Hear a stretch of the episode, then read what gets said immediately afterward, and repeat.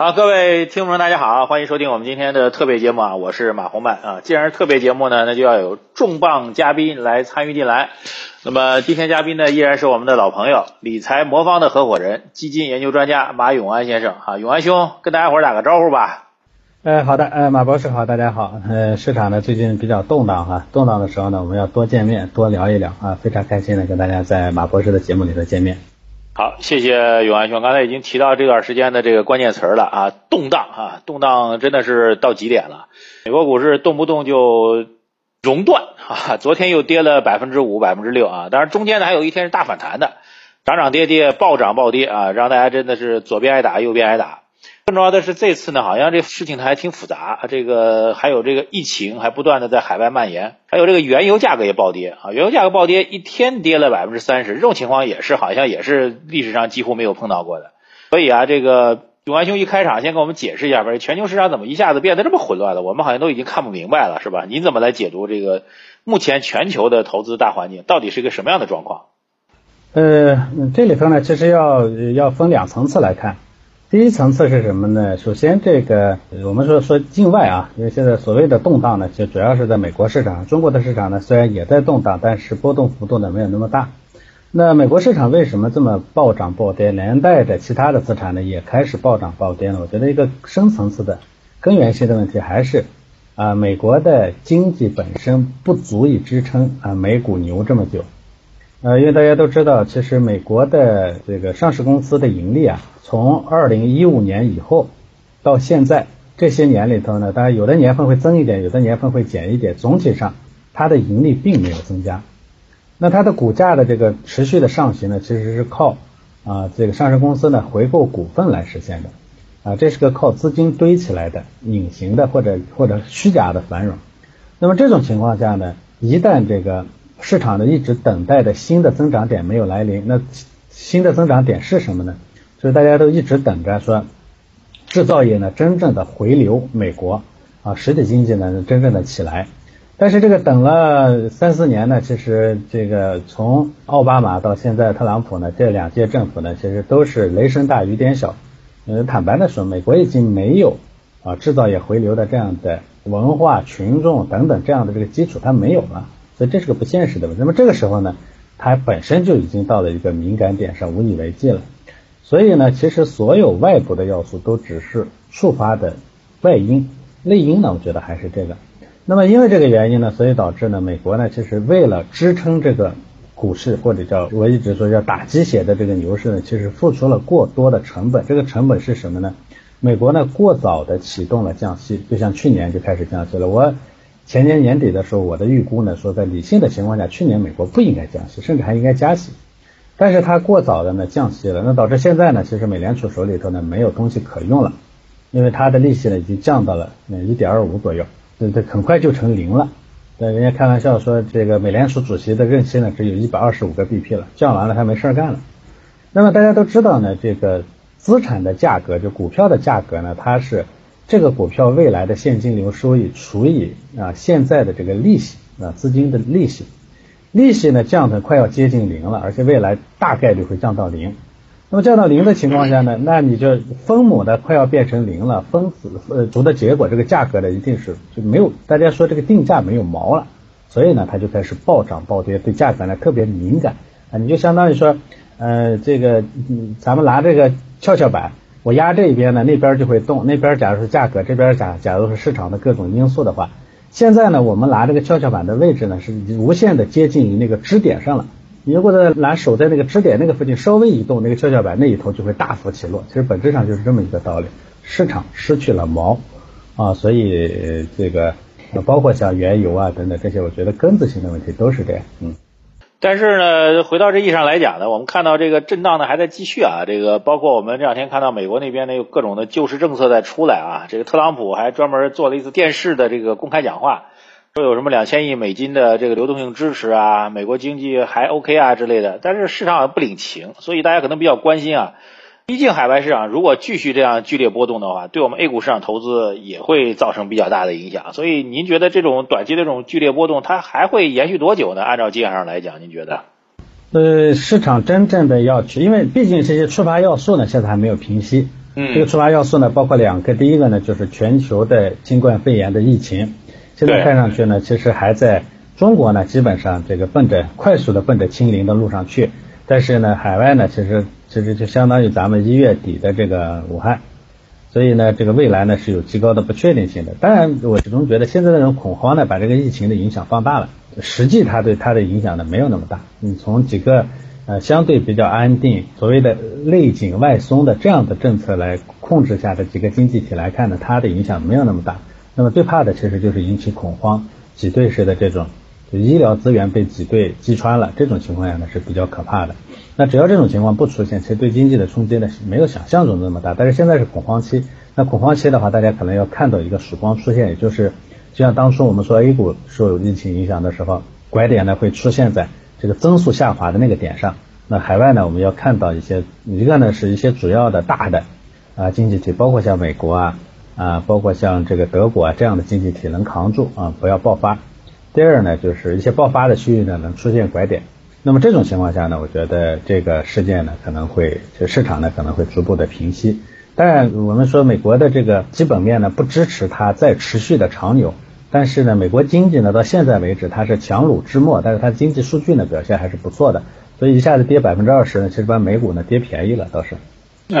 市。市场的投资价值呢，永远是在呃贵与便宜之间存在的。如果真的便宜了，那那虽然说经济呢有可能还会开始进入下滑，但是它价格它东西便宜，对不对？从长期配置的角度来说，说不定说不定就可以值得再去配一点啊。但这是说不定，对。但我觉得最近呢可能会波动还会还会持续一段时间。嗯，明白。所以，但实际上从时间具体预测上来讲是比较难的，因为毕竟涉及到一个这个。全球的这个疫情防控的问题啊，这个也希望医疗方面能够有尽快有突破吧。但这个时间预测看起来还是比较复杂的啊。呃，那么还有个专业性问题要请教一下永安兄啊，因为最近一段时间大家都特别关心的就是美国十年期的国债收益啊，这个跌到百分之一以下，最低已经是百分之零点七、零点六的样子了。那么这个这个指标究竟有什么样的背后含义？很多人说这是从来没有见过的啊，很多经济学家都在说，哎呀，这个数据看起来好吓人啊，它到底是个什么样的含义？对我们投资有什么样的指引呢？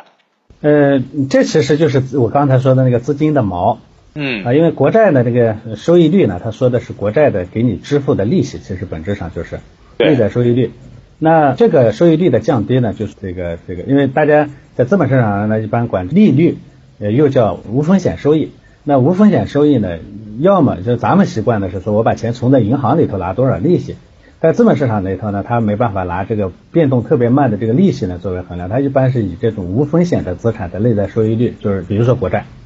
啊，国债的收益率，这个呢就是作为我前面说的那个那个公式里头的那个被除数，就是那个分母部分。是这个的数据呢下下下降的下降的，为什么大家说很少见呢？因为很少见到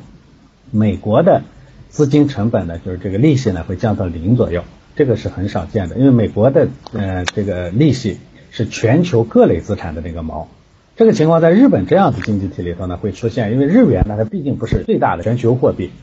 但是呢美元出现这个情况呢，大家呢就会比较就就我们以前都习惯用的这个公式不是不从不不适用了，我们现在不知道应该用什么样的公式，这就是比较恐惧的问题，因为理论上说这个在降到零的时候，股票的价格应该都到天上去，对，因为分母无限接近于零，那整个被除的结果肯定是无限的大，对不对？那这个时候它肯定不能无限的大，那怎么办呢？大家不知道该怎么办，这就是它恐惧的地方。嗯，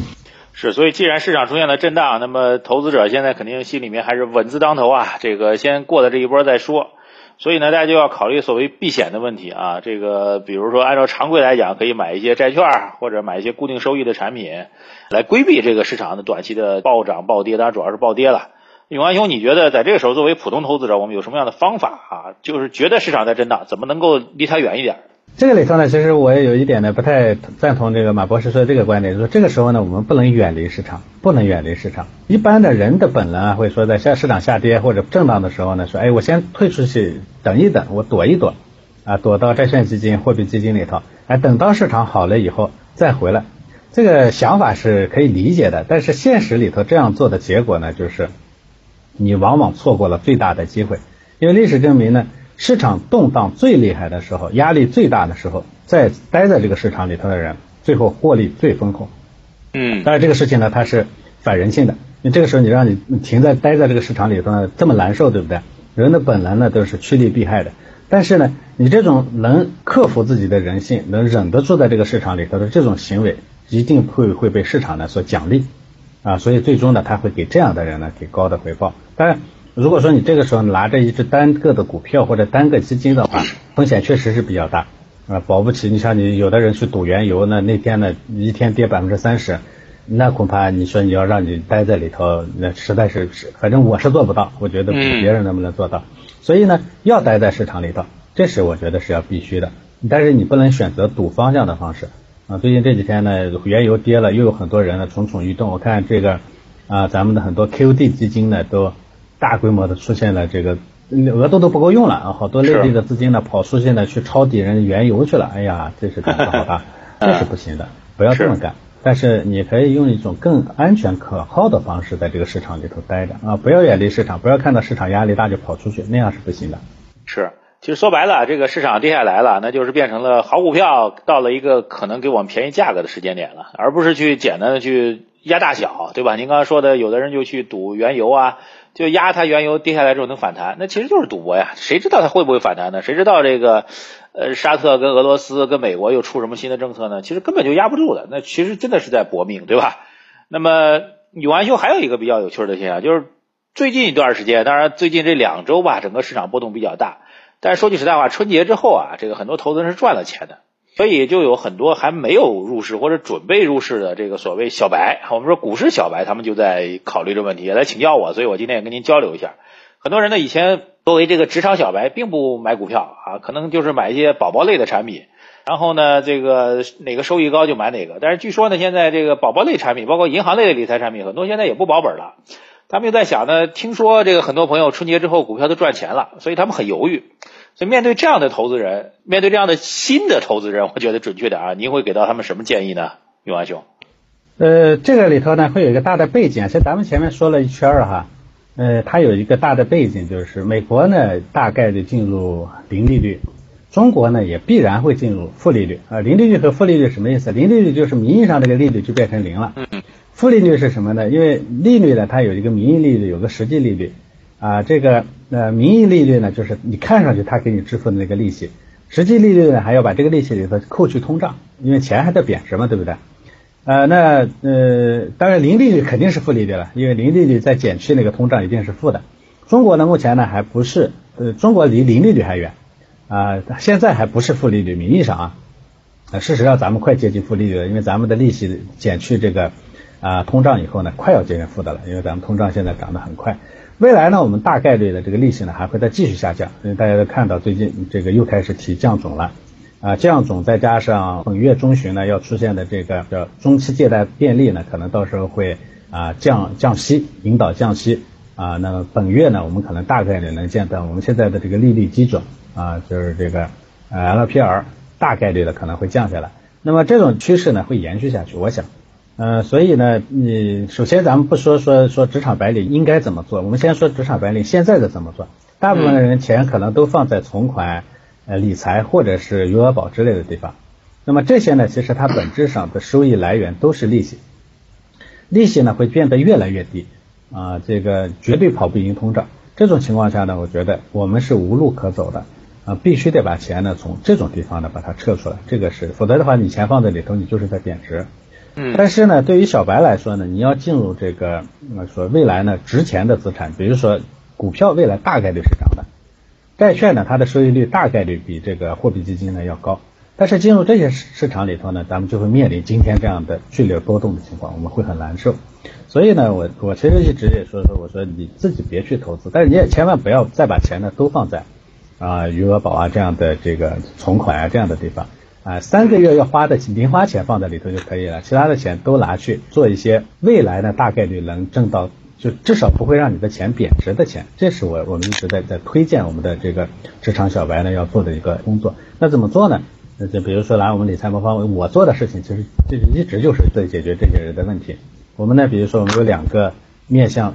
投资的两个账户，一个呢是我们的稳健组合，稳健组合呢它的利率收益呢可能会比啊银行利理财比存款肯定高了，比银银行理财也要也要高一些。历史上看呢，大概收益呢在四到八之间每年，啊，这个有有的年份会多一点，有的年份会少一点，中间也会有一些波动，但总体收益率不错。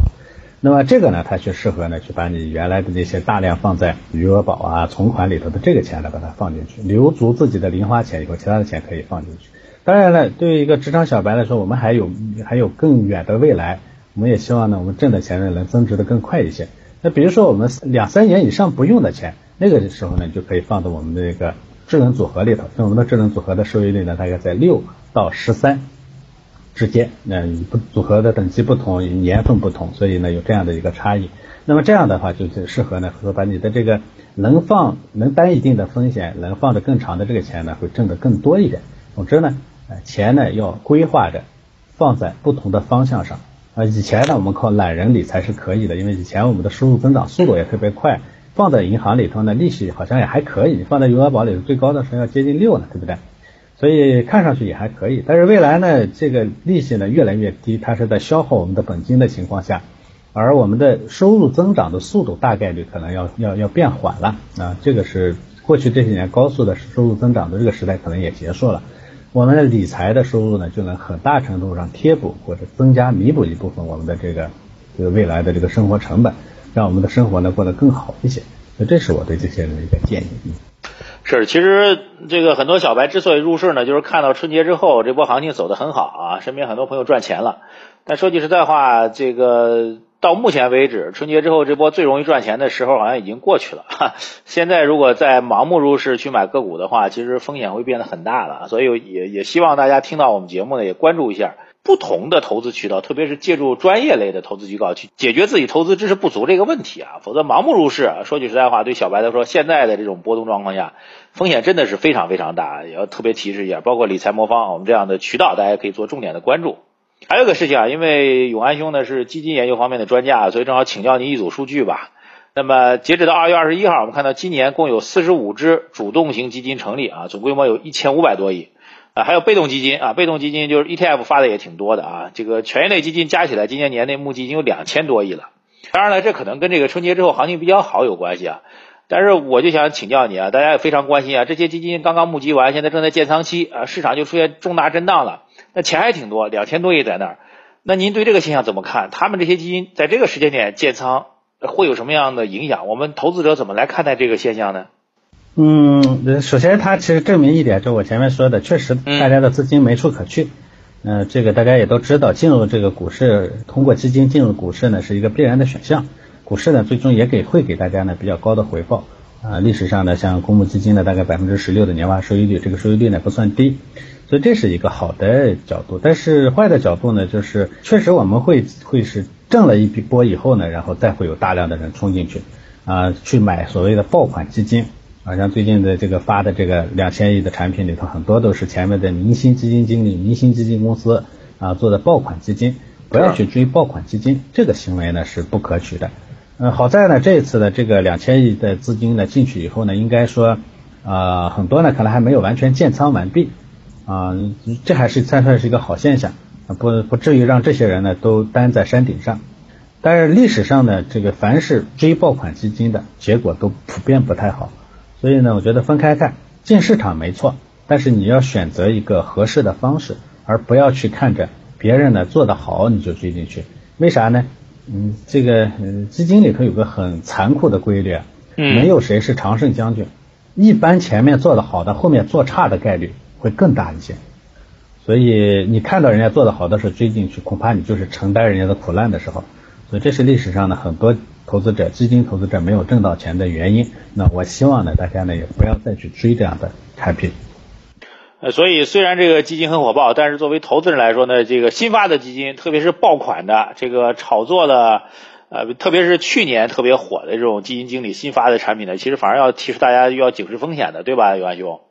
是的，是的，是的。那我们如果现在还是回到老问题吧，那您说这个新发的基金产品不能不能配置？那我们投资人如果要去寻找专业投资机构啊，理财魔方它的优势会是什么呢？我们和这个比如说这个单个的基金产品相比较，我们的优势会是什么呢？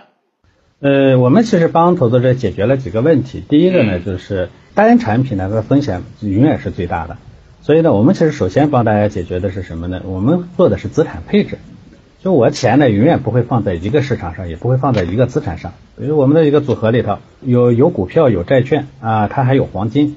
啊，这个有中国的，也有美国的，啊，有香港的，还有其他的市场的。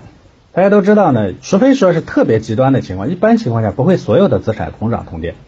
也不会是说所有的市场都同涨同跌，有跌的它一定有涨的，这样呢互相抵补一下以后呢，它相对比较稳定。我们一定要理解说，这个市场上暴涨暴跌的那种，最最后即便是收益很高，它跟你没有关系，因为你待不住。你一下子进去以后呢，先跌个百分之二十三十，那谁能待得住？先跑掉了。等到人家挣钱的时候呢，你就在外面啊。等到人家人家挣了钱了以后呢，你又冲进去了。所以呢，你最终呢这里头是挣不到钱的。只有稳定一些，最终呢收益率看上去没有那么高，但这个钱呢你能挣得挣得到，因为你能待得住嘛。所以呢，我们首先其实解决的是这个配置的问题，让收益呢更稳定一些。第二呢，我们才是选择基金的问题。我们会把最适合这个组合的基金呢，把它选出来。有些人会说说，哎，那你们是不是选的都是很很牛的基金？我把它直接买了就不就完了吗？基金的选择呢，它不是看简单的去看业绩的，因为我前面说了，没有人会是常胜将军啊。所以一个好的基金经理啊，他一般都擅长做几个几个领域或者几个方面。所以你要把这样的不同的擅长和特色的。基金呢，把它组合起来做做投资呢，就是个足球队啊！你要你要在后卫的位置上，你要找擅长打后卫的人啊！你要到守门员的位置上找擅长当守门员的人。